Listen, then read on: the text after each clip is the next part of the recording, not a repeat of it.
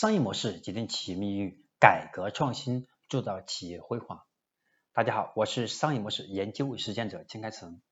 今天我将为大家分享的是我们商业模式创新课程的第一百五十四讲。我们开放式商业模式如何去对冲风险？开放式商业模式就是为了企业最大商业价值。打破组织的界限，整合企业利益相关者的所有知识和资源，比如创意技术的，那么通过内外资源的相耦合，从而增强企业的价值创造和利益的一种商业模式。那么开放式商业模式主要分为呃四种，稍后我会展开分享哦。那么其实现实当中，我们不同企业的商业模式其实它不太完全一样。那么根据企业的价值创造过程当中，我们把我们通过创造价值过程中，分享和整合资源的程度的不同，我们可以把我们开放式的商业模式分为四种模型，分别是封闭式、分享式、吸收式和开放式四种商业模式。那么第一种分享式商业模式比比较啊常见的和大家众所周知的就是像这个中国移动啊啊这种分享分享的分享式的商业模式。那么第二种像开放式的商业模式。是我们比如说像淘宝啊、阿里呀、Google 呀，那么通过一种价值生态的打造，让更多参与者进来。那么像分享分享式的商业模式，那么更多的是一种哈，我们看到比较多的，那么更多的是一种，更多的是一种哈价值的分享传递的过程。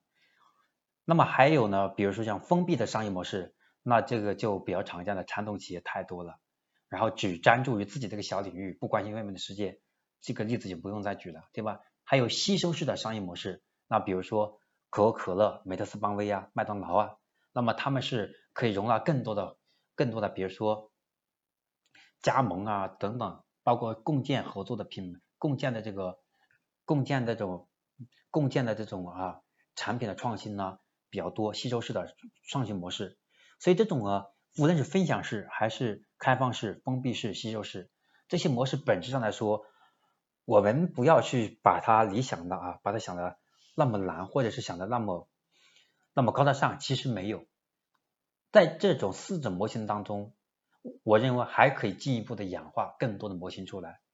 比如说在开放式或者分享式当中，那么分享式现在又开始进行了升级。那么比如说我们看到分享式的商业模式当中，可能也会去融合我们开放式的。所以未来会看到这四种模型，它们并不是单独某一种形态存在的。而是相互作用的，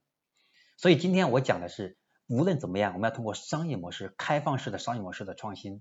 目的是对冲风险，让更多的参与者来协同，帮助我们共担风险，来对冲我们的发展的风险。那么这是种思维方式，希望对大家有所启发。那么今天的内容就比较短，目的是让大家通过开放式的商业模式，能够学会去利用好资源，然后搭建共建的生态。目的是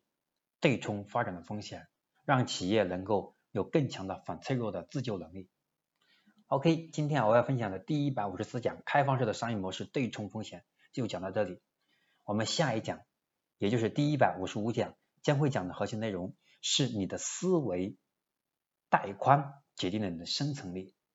那么第五十五讲将会给大家是讲如何把商业模式和思考力更好的融合在一起。能够变成我们商业模式创新的有力武器。